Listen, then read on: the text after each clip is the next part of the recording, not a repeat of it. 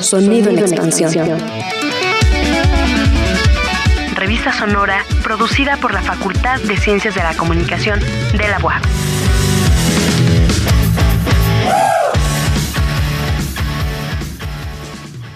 Hola, ¿cómo están? Yo soy Cata Galicia. Y yo soy Raciel Vargas y les damos la bienvenida a Ecos Revista Sonora. El programa del día de hoy viene muy interesante, ¿o no, Raciel? Así es, Cata. El día de hoy tenemos un programa especial con diferentes invitados y las cápsulas que usted ya conoce: efemérides, cultura mediática, infoxicación, gajes del sonido, etcétera. Dentro de las entrevistas de hoy tendremos como invitados a la doctora Nancy Cisneros que nos hablará de la presentación del libro Comunicación Estratégica, la doctora Mónica Medina sobre el cine mexicano actual y Kevin Campaña Sánchez con su proyecto Mi Huertito. Pues no se diga más, vámonos con Jesús y las efemérides de la semana. Ahí estarán cada semana a esta misma hora. Y echa un vistazo hacia atrás, hace algunos años.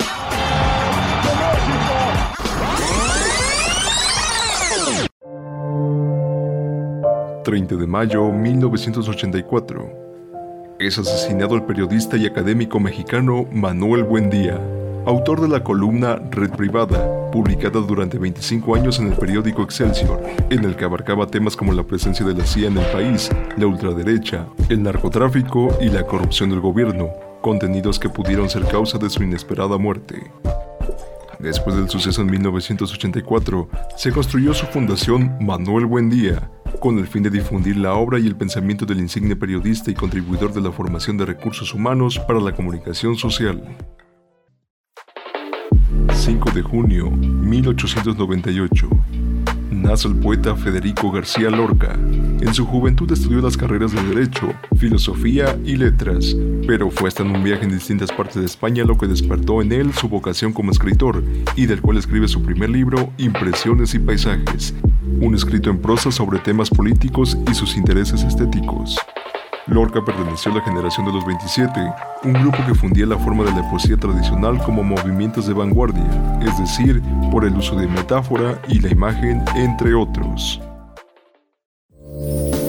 9 de junio 1923. El estadounidense Charles Jenkins realiza públicamente su primera transmisión televisiva desde el estado de Virginia hasta Washington, D.C. por medio de la televisión mecánica.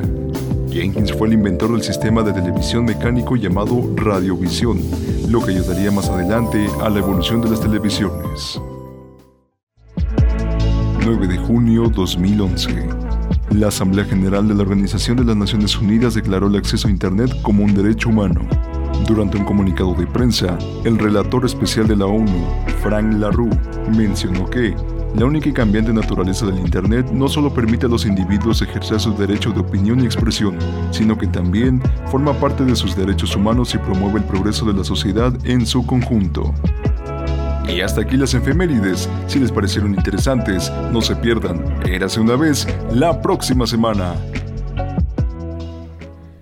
Está muy loco todo esto, ¿no? Acceso al Internet como derecho humano. Desde el 2011 la ONU dio este acceso a la información. ¿Qué opinas sobre esto? Pues mira, yo siento que, que, la Internet tiene décadas y que hasta apenas hasta 2011, estamos hablando hace 10 años, poco más de 10 años, claro. se haya abierto este acceso al Internet como derecho humano. Yo creo que, que se tardaron demasiado. ¿Tú qué sí, crees? Sí, se tardaron demasiado, ya que ahorita afortunadamente pues ya tenemos esa facilidad de encontrar información de cualquier cosa. Y eso también es muy interesante, ya que también esta regulación a las infancias, ya que luego hay infancias que llegan a lo mejor a tener a su alcance información que no deberían. Entonces también, ojo ahí, mamás y papás, a regular también la información de sus hijos. Tenerlos vigilados, tenerlos vigilados y que estén atentos de lo que consumen y ven en Internet. Continuamos en Ecos, Revista Sonora Cata, y tenemos que presentar cultura mediática. Claro, tendremos a nuestra doctora Mónica Medina, que nos hablará del cine mexicano actual.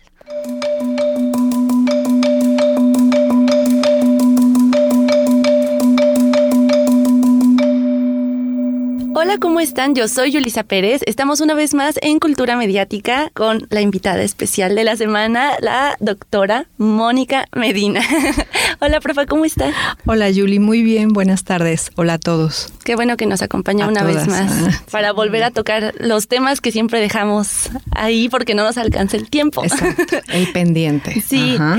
pues justo la última vez que estuvo acá, que nos acompañó, estuvo hablando con nosotros sobre eh, todo lo del cine mexicano y la última parte en la que nos quedamos fue sobre lo del nuevo cine mexicano y qué es esta etapa que está deparando al cine ahorita en, en los años actuales. Entonces me gustaría que empezáramos retomando qué es el nuevo cine mexicano para después pasar a, a lo que actualmente está. Sí, mira, la vez pasada, si no mal recuerdo, nos Ujú. ahí. Y creo que ahí es importante mencionar que surge esto que ustedes ahora llaman y que hay una denominación que se utiliza, pero que no se conoce como a, a profundidad, vamos, del llamado cine o nuevo cine mexicano. ¿no? El asunto específicamente los años 60, en donde hay como una renovación, digamos, estética y temática sobre la filmografía nacional. Y ahí justo surge algo que se llama un manifiesto del nuevo cine mexicano, así le titulan, ¿no? que lleva seis puntos. No hablaré de cada uno, pero eh, las demandas van en el sentido de el cine independiente, ¿no? O sea, surge como tal una, una idea más clara del cine independiente y con ella, obviamente, una renovación estética, ¿no? Porque entonces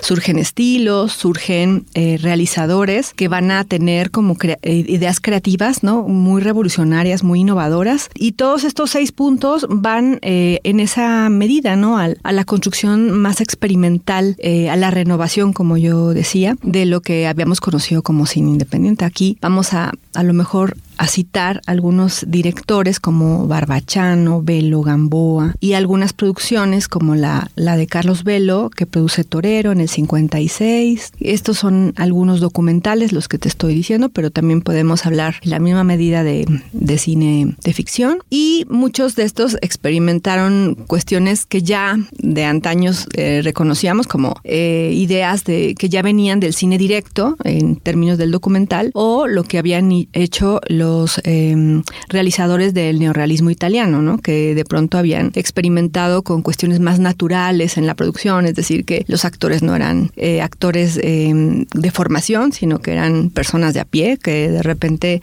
se les daba una formación mínima y entraba en escena, no cuestiones de iluminación, de luz natural, o sea, el uso de elementos que estaban ahí que hacían que todo se tornara mucho más familiar, mucho más eh, cercano, ¿no? A lo que habíamos visto. Entonces, todo eso va renovando innovando. Otro momento importante surge justo en los años 90, que hay otra ruptura importante. Todo esto también va acompañado, y lo comentábamos la vez pasada, Julie, del asunto político. ¿no? Ah, sí. Es decir, que a- habrá que revisar ahí cuáles fueron las políticas públicas que eh, apoyaron, que sumaron, obviamente, a que los realizadores pues pudieran crear finalmente esta fase de experimentación. Entonces, en los años 90 hay otro momento muy importante que también da cabida a una exhibición, que es algo que tiene muy atorado el cine mexicano, ¿no? La exhibición, porque es que sí se produce un montón, ¿no? Sí. Y hay productos de calidad en términos narrativos, pero el asunto es que no se ven, ¿no? Y cuando Sí. llegan a las salas de cine, tú sabes, nadie las va a sí, ver. no, no. A menos de que sea comedia. Eh, exacto, exacto. Sí.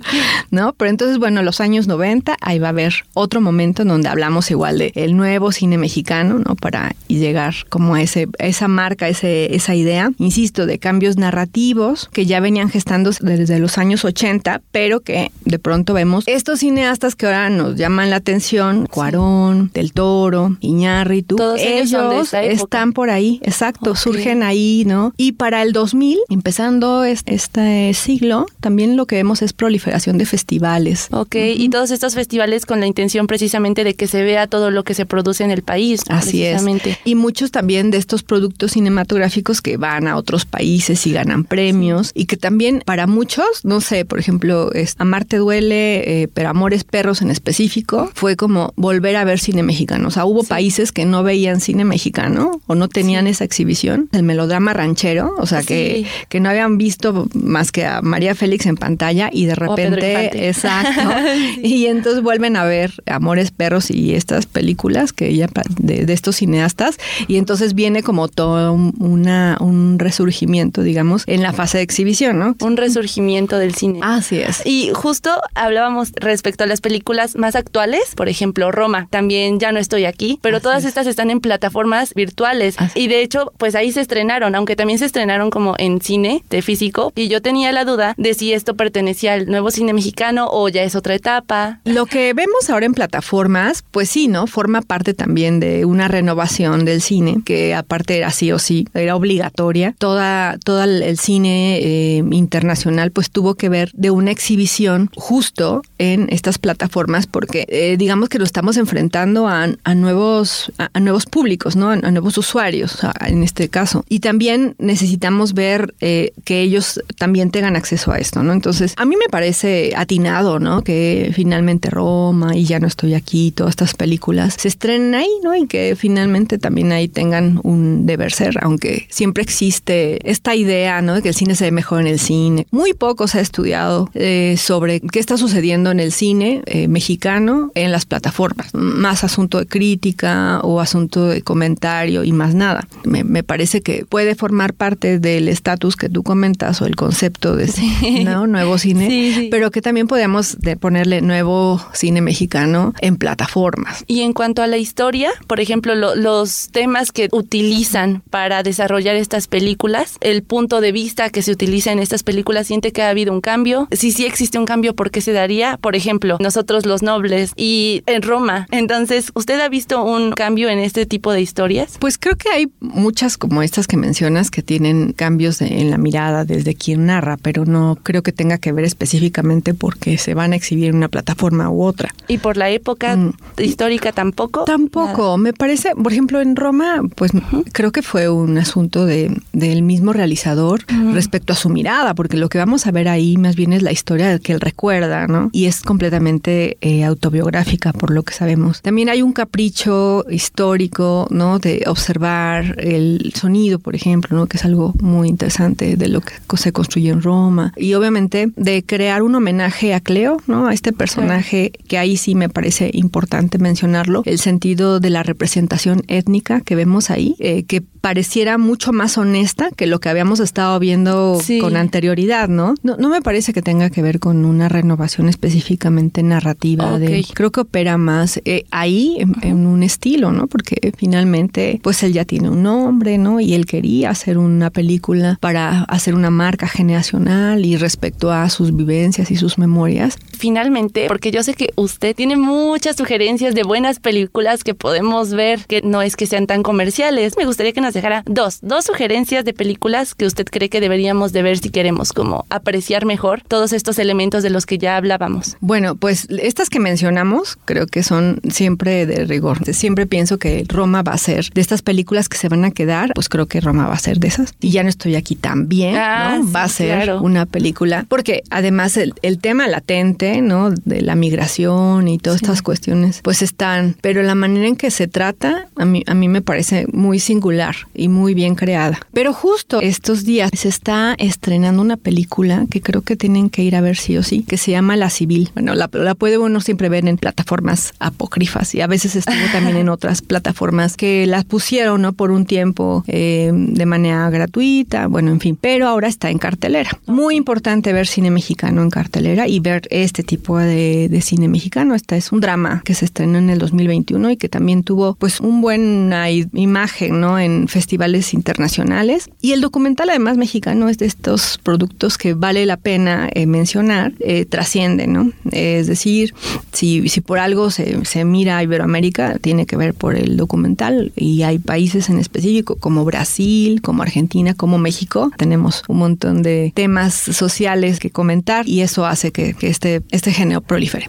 Sí, profa, pues muchísimas gracias por sus recomendaciones y también por responder estas dudas que había. Pues espero nuevamente. Entonces, muchísimas gracias por acompañarme. De nada, Julie. Muchas gracias.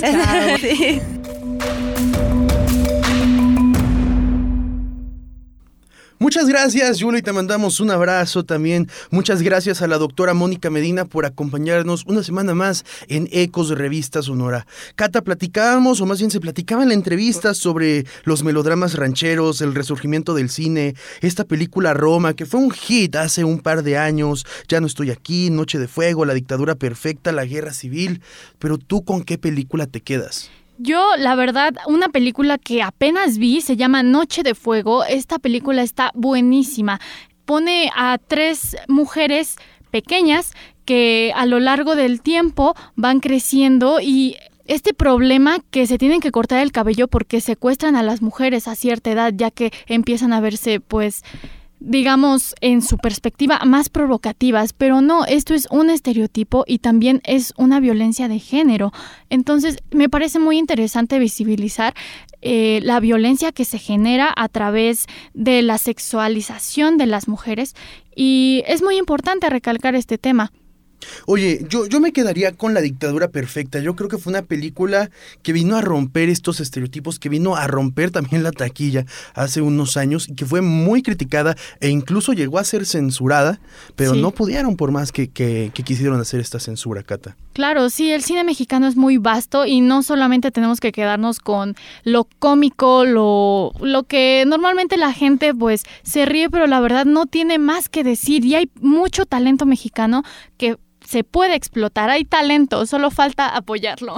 Oye, también recordarle a toda la gente que nos está escuchando, vayan a ver La Civil, una película que puede encontrar usted en su cine más cercano, solamente revise la cartelera y es una recomendación de todo el equipo de Ecos Revista Sonora, Cata. Estás en Ecos Revista Sonora.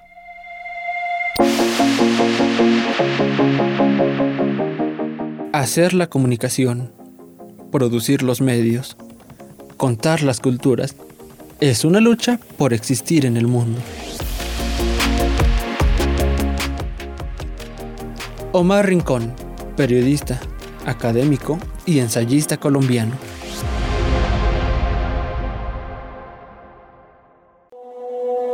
Ecos, sonido en expansión. Cuéntanos, Raciel, ¿para qué sirve la comunicación estratégica? ¿Tú sabes?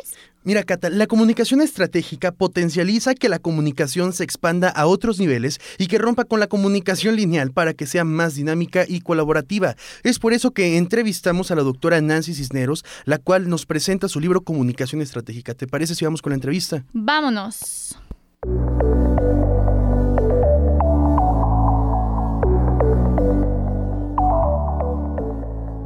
¿Cómo están chicos? Me da mucho gusto saludarlos. Soy Raciel Vargas y el día de hoy en la entrevista académica nos acompaña la doctora Nancy Graciela Cisnero Martínez. Ella es licenciada en diseño gráfico, maestra en administración con orientación en comercialización estratégica por la Universidad del Valle de México, Campus Puebla y doctora en Imagen, Arte, Cultura y Sociedad por la Universidad Autónoma de Morelos. Tiene un certificado en Laureate International Universities, es miembro de, de LIU Global Alumni Community y es consultora en comunicación visual por más de 10 años a la fecha. Además, es eh, investigadora de tiempo completo de la Facultad de Comunicación. ¿Es correcto, doctora?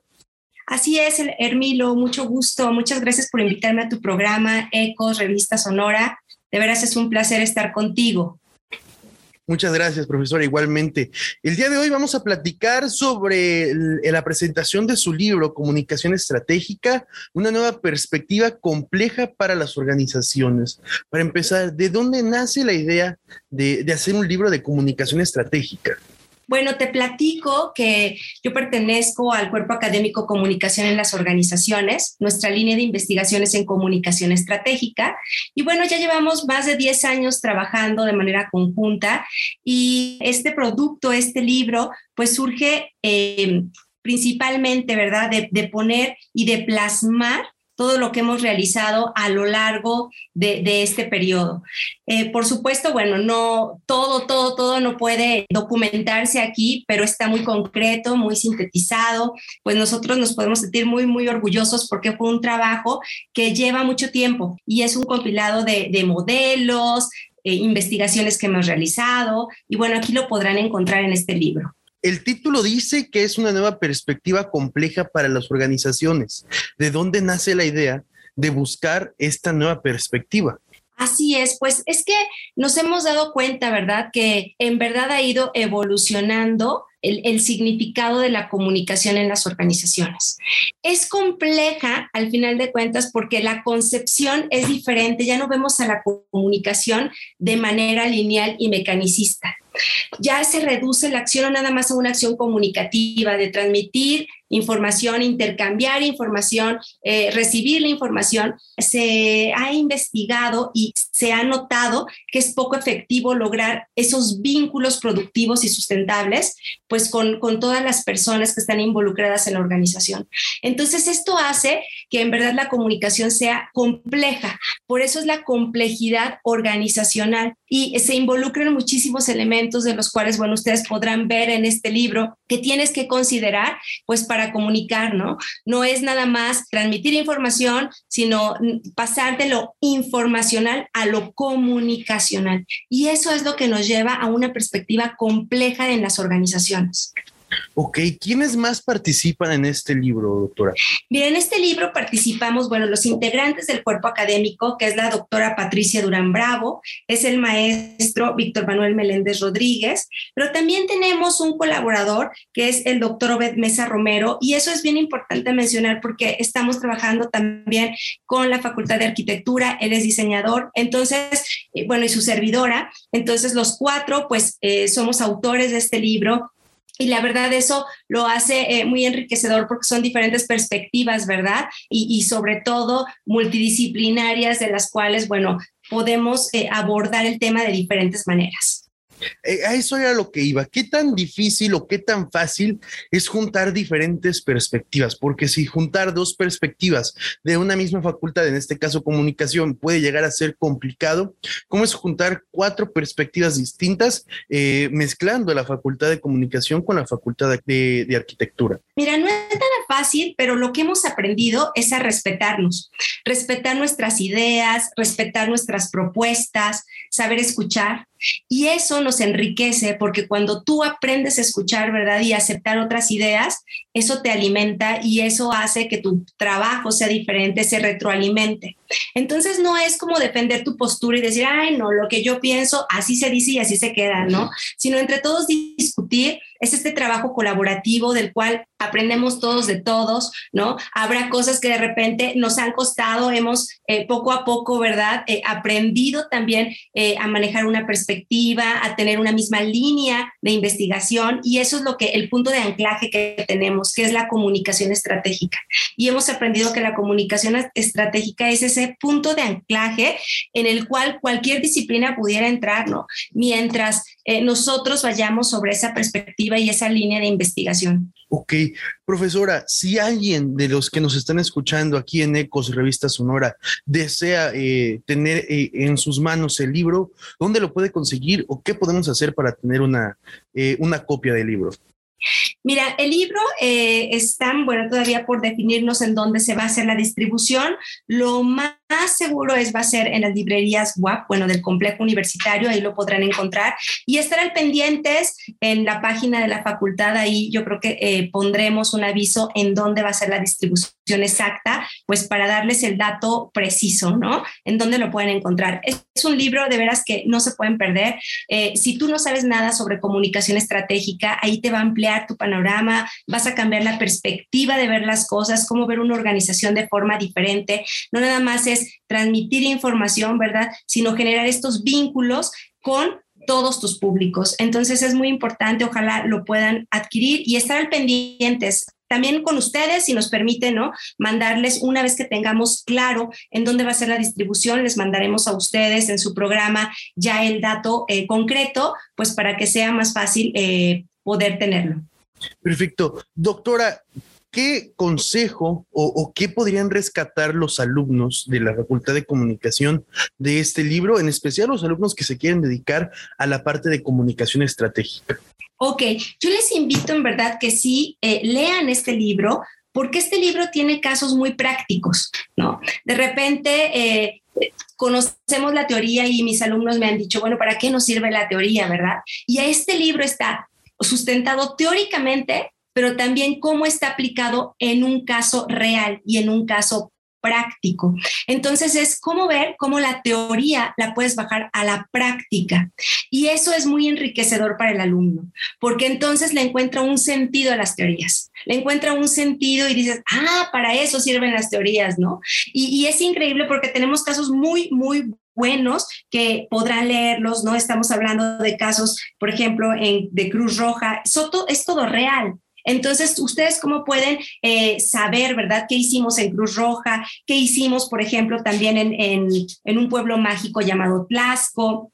qué hicimos en el banco de alimentos. Y eso te abre la perspectiva, porque de repente tú piensas, ¿verdad?, que una organización además puede ser pública o privada, pero también una comunidad, ¿verdad? Podemos encontrar, es, es, una organización de la cual nosotros entonces podemos aprender muchísimo, que eso te enriquece. Entonces, creo que es un libro que les va a servir muchísimo porque primero, eh, nuestra perspectiva en comunicación estratégica, cómo vemos la comunicación estratégica, pero también cómo la teoría se aplica a una práctica, llevarlo a la acción. Y eso es lo más importante.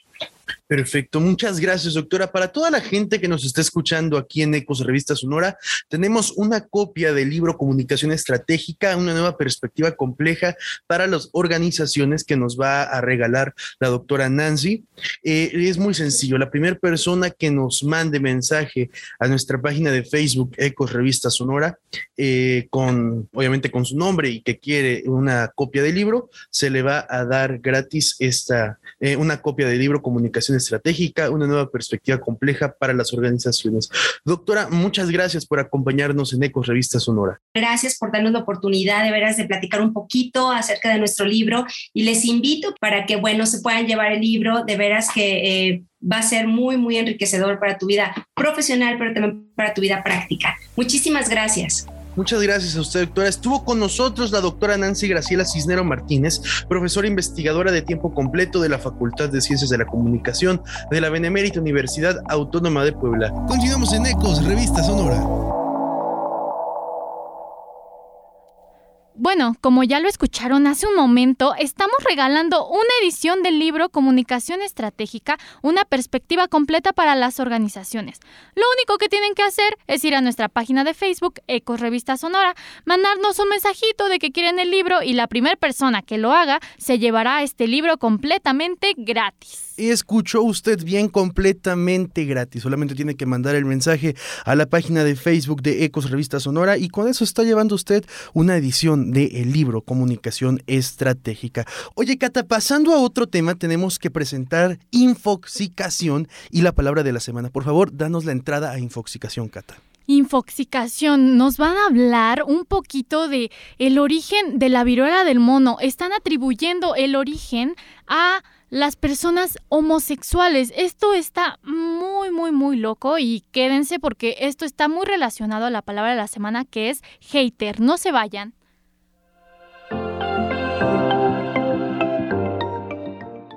Esto es Infoxicación, un espacio dedicado a desmentir, informar y verificar la información que circula en nuestro entorno. Tras registrarse el 7 de mayo la primera infección del año por viruela del mono en Reino Unido, las noticias falsas no se han hecho esperar, siendo dos principales las que circulan en redes sociales como Twitter y otros medios de comunicación. La primera noticia falsa, circulante en Twitter, indica que la viruela del mono se ha originado en la comunidad LGBT, principalmente en hombres homosexuales o bisexuales, sin embargo, datos de la Organización Mundial de la Salud indican que la viruela del mono o viruela símica se detectó por primera vez en seres humanos en 1970 en la República Democrática del Congo. La segunda noticia falsa ha sido difundida en diversos medios a través de comentarios como los realizados por el político conservador Jesse Waters de la cadena estadounidense Fox News, donde indicó que la viruela del mono es una enfermedad de transmisión sexual que se transmite principalmente a través del sexo homosexual. Sin embargo, tal como indica National Geographic, aunque la viruela del mono se puede propagar por relaciones sexuales, no es una infección de transmisión sexual. La transmisión de persona a persona puede producirse por contacto estrecho con secreciones de las vías respiratorias, lesiones cutáneas de una persona infectada o con objetos contaminados recientemente. Por otra parte, en España, el diario La Razón afirmó que todos los casos en estudio de la viruela símica son hombres que mantienen relaciones homosexuales. Sin embargo, el diario digital Infobae indica que si bien la mayoría de las personas infectadas en este momento son hombres identificados como gays o bisexuales, existe una teoría que explica esto. The Associated Press, un asesor clave de la Organización Mundial de la Salud, dijo que la principal teoría para relacionar los contagios con la comunidad LGBT se debe a una consecuencia ocasionada por dos eventos multitudinarios recientes en España y Bélgica, relacionadas a las celebraciones del orgullo. Sin embargo, el brote podría haber empezado igual de fácil entre gente heterosexual en un evento de tal magnitud. Por su parte, en un comunicado, el Programa Conjunto de la ONU contra el VIH-Sida, ONU-SIDA, reporta que al menos en 12 países el brote ha desatado comentarios que usan un lenguaje e imágenes que refuerzan estereotipos racistas y homofóbicos hacia los africanos y las personas de la población LGBT. El director ejecutivo de ONU-SIDA ha expresado que las lecciones aprendidas de la epidemia del SIDA muestran que el estigma hacia determinados colectivos pueden perjudicar la respuesta sanitaria, haciendo el recordatorio de que dicha enfermedad no se limita a un grupo poblacional. Recuerda no contribuir a la desinformación. Contribuyamos a que todo el mundo tome decisiones informadas para proteger su salud y la de su comunidad, comenzando con la creación de una conciencia guiada por la ciencia y no por un estigma. Esto fue Infoxicación.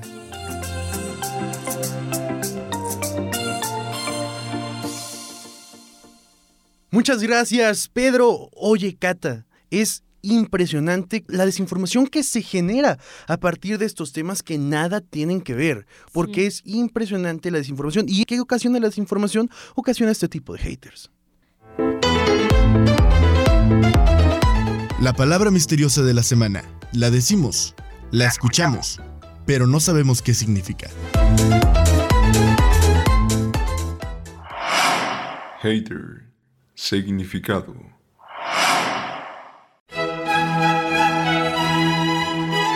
La palabra hater es un sustantivo inglés el cual se traduce como odiador o persona que odia o aborrece. En Internet, los haters son aquellos que se expresan con hostilidad dentro de las redes sociales como Twitter o Facebook, pero también actúan en otros sitios como foros, blogs y chats. Usos. Los haters suelen dedicarse a crear controversias sobre temas de actualidad, no importa que se trate de un tema de humor o incluso delicado, nunca falta uno o más haters que se expresen con odio en los comentarios, arruinando el ambiente y la experiencia de muchos usuarios de Internet. La única forma de combatir este tipo de agresiones es ignorarlas, pues sabemos que el objetivo de las y los haters es crear malestar y humillación por medio de sus posturas extremistas. Hasta aquí la palabra misteriosa. Muchas gracias, Jesús. Pues mejor explicado, no se puede. Claro, la desinformación genera que los haters lleguen a difundir este tipo de desinformación en la que están culpando a las personas homosexuales por el origen de la viruela del mono. Esto es algo impresionante. Efectivamente, ya sabe, infórmese primero, revise en fuentes confiables y ya después usted decide si comparte o divulga esa información. Cambiando de tema, un alumno de la licenciatura de Mercadotecnia y Medios Digitales va a hablarnos de cómo la mercadotecnia te ayuda a emprender un proyecto de huertos caseros. Estás en Ecos, revista sonora, no te despegues. Ecos, sonido en expansión.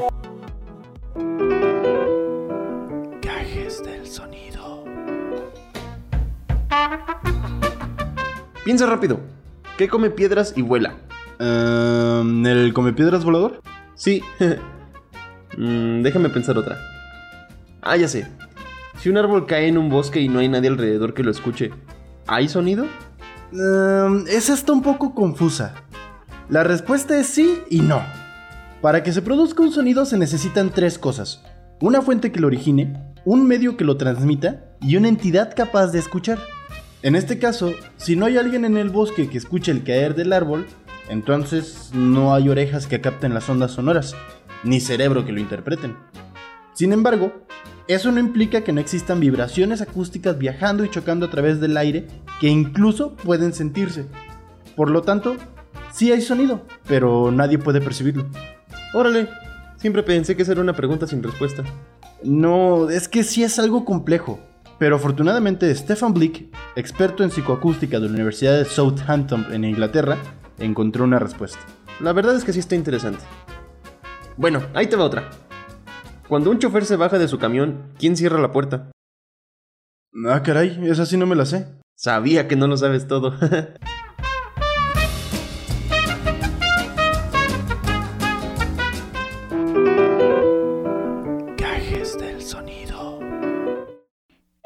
acabamos de escuchar es un enigma filosófico planteado por George Berkeley en el siglo XVIII sobre la existencia de las cosas. Nuestro compañero Alejandro Lara nos dio la explicación física. Y ahora bien, continuamos en Ecos y hoy en Proyectos con Propuesta estaremos hablando con Kevin Campaña sobre su proyecto de marketing enfocado en los huertos caseros.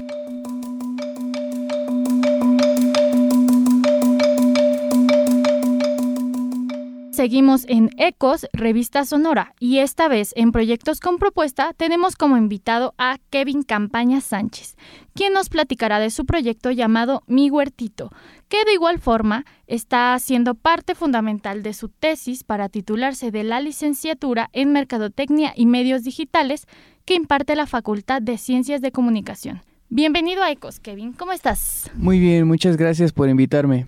Pues platícanos, ¿cómo surgió Mi Huertito?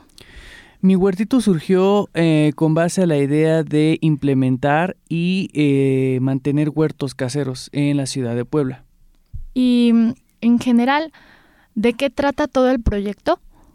En general el proyecto trata sobre lo que, eh, como lo había dicho, la implementación de huertos caseros en la ciudad, en este caso en, en los hogares, sobre todo los hogares que tengan patio para poder este, llevar a cabo lo que es la composta del, del, del jardín para poder sembrar las semillas y así empezar a formar el huerto poco a poco.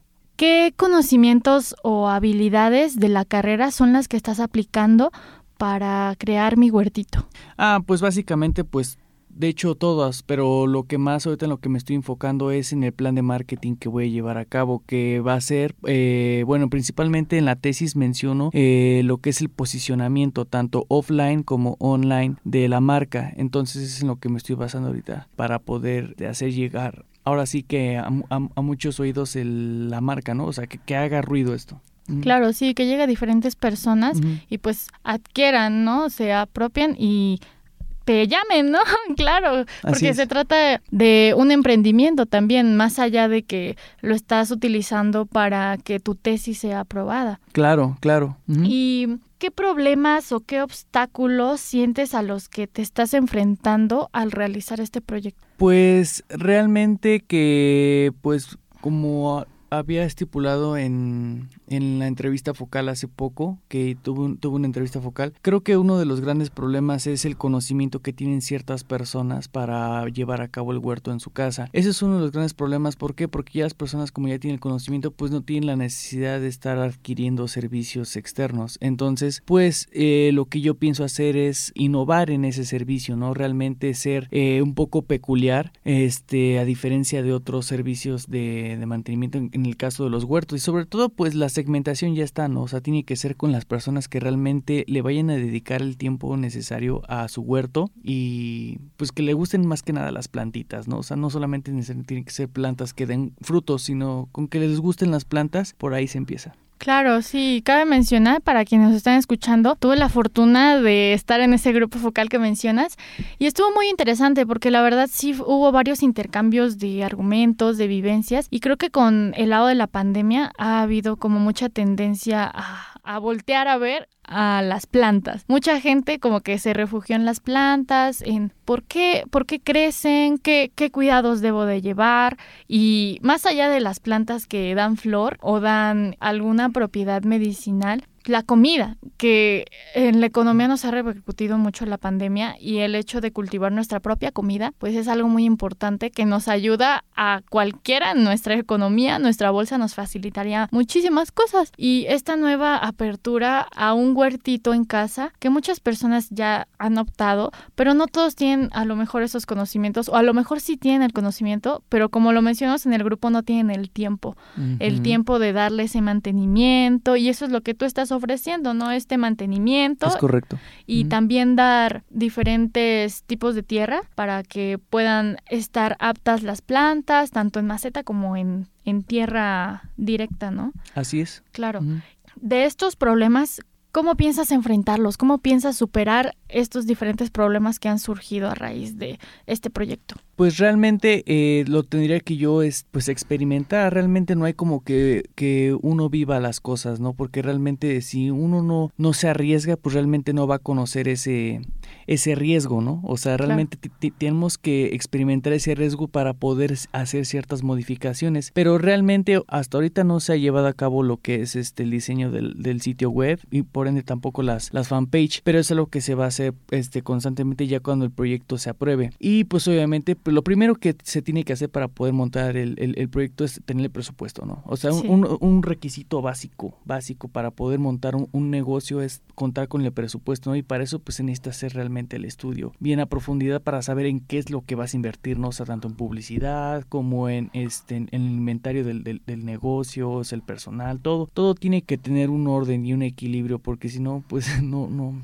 claro. que ni, ninguna empresa funcionaría. Claro, de llevar un método, un proceso y afortunadamente la carrera te ha facilitado estos conocimientos para aplicarlos, ¿no? Claro, claro. Claro, es, es, es impresionante cómo el estudio, si sea como sea, varias personas a lo mejor no tienen esta facilidad y nosotros que tenemos el privilegio de poder tenerlo, lo apliquemos y lo estás aplicando y para algo tan hermoso que es cultivar tu propia comida o a lo mejor ni siquiera tu propia comida, sino solo tener plantas porque te gustan, porque las quieres adornar y saber si son de sombra, si son de media sombra, si son de puro sol, sí es muy interesante todo esto. Y antes de finalizar, me gustaría preguntarte qué consejos, qué sugerencias les darías a todas estas personas que nos estén escuchando, que son parte de la carrera de mercadotecnia, que quieren realizar su tesis. ¿Qué les aconsejarías para la realización de esto que tú estás en este proceso, que pues es complicado? Pues realmente, ah, como bien saben, si son estudiantes WAP y eh, si no son estudiantes WAP, pues realmente si tienen la modalidad de hacerse Neval, pues si quieren hacerse Neval, háganlo, ¿no? Hay muchas modalidades para poder este, titularse. Pero en el caso de WAP, este, y como es, el, es mi caso, hay tres modalidades para poderse titular, que es este, la tesis, la tesina y el Ceneval. Cualquiera de esas tres aplica. Pero en el, si se quieren este, inclinar por la tesis, pues yo sí les recomiendo que tengan primero la iniciativa, ¿no? Porque realmente muchas personas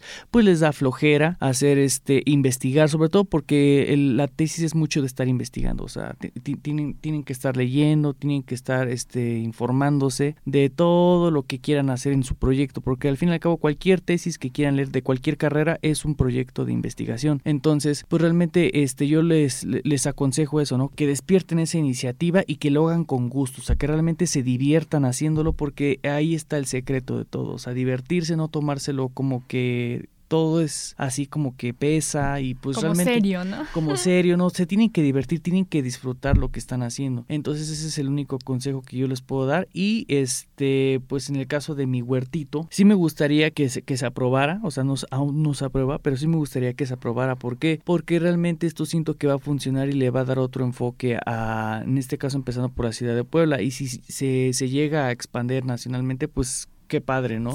Porque realmente es un fenómeno que eh, muchas personas lo, lo, tienen que tomar en cuenta, porque realmente pues lo podemos vivir hoy en día, ¿no? O sea, con la guerra de Ucrania, este, con la pandemia que tuvimos apenas, o sea, que ya se está regulando, pero realmente el virus no va a desaparecer, o sea, ya es una endemia. Y bueno, este, con esto, ¿a qué quiero llegar? A que pues realmente, este, si vienen tiempos difíciles y realmente pues la, escasez realmente no sé hasta dónde, hasta qué límite llegue, entonces es muy importante preparar y tener nuestros propios cultivos. Claro, sí, eso es muy importante y es algo que debemos de tomar muy en cuenta que es, es un tiempo difícil y se va a venir todavía más difícil y lo mejor que podemos hacer es concentrarnos en cultivar nuestro propio alimento que es necesidad básica. O sea, no podemos vivir si no comemos y no bebemos. Entonces, pues bueno, ya escucharon gente, mi huertito, espero que sea aprobada la tesis próximamente y pues que salgan las redes sociales y lo busquen en cuanto sea eso. Acá vamos a estar anunciando para que te busquen y pues muchas gracias, Kevin, por compartirnos de tu proyecto, venirnos a platicar un poquito de lo que estás haciendo, de la tesis, de comentar unos cuantos consejos y pues un gusto tenerte aquí. Muchas gracias, gracias por invitarme y es un placer, de verdad, gracias. Pues bueno, eh, gracias nuevamente a todas las personas que nos están escuchando. Esto fue Proyectos con Propuesta y nos acompañó Kevin Campaña Sánchez, estudiante próximo a presentar su tesis con su proyecto Mi Huertito. Están escuchando Ecos, Revista Sonora.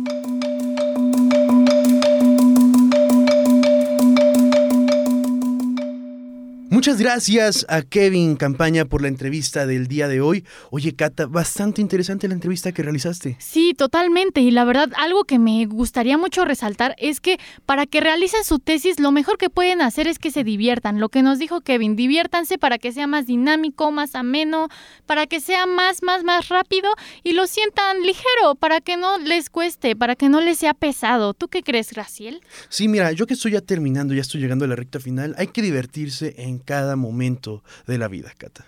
Pues ya escucharon, ustedes anímense a escribir, a hacer su tesis, a informarse, buscar artículos, escribir y ahora vamos a vincularlo todo esto con un evento que viene, que está próximo. Cuéntanos, Raciel, ¿de qué trata? Y es que los estamos invitando a que colaboren en la revista Imaginarios Cinematográficos y es que pueden participar con un artículo o ensayo de análisis, investigación o crítica cinematográfica enviándolo al correo cine.uaq.mx junto con sus datos de contacto.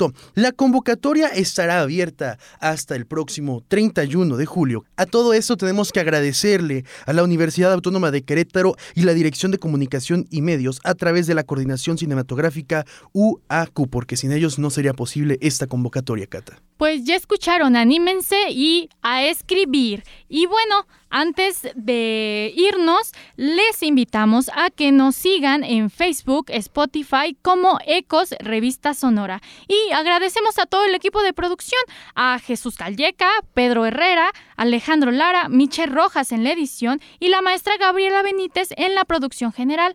Yo soy Cata Galicia. Y yo soy Raciel Vargas y los dejamos con la canción Ciudad Perdida a cargo del grupo La Revolución de Emiliano Zapata, que formó parte del soundtrack de la película Roma. Hasta la próxima.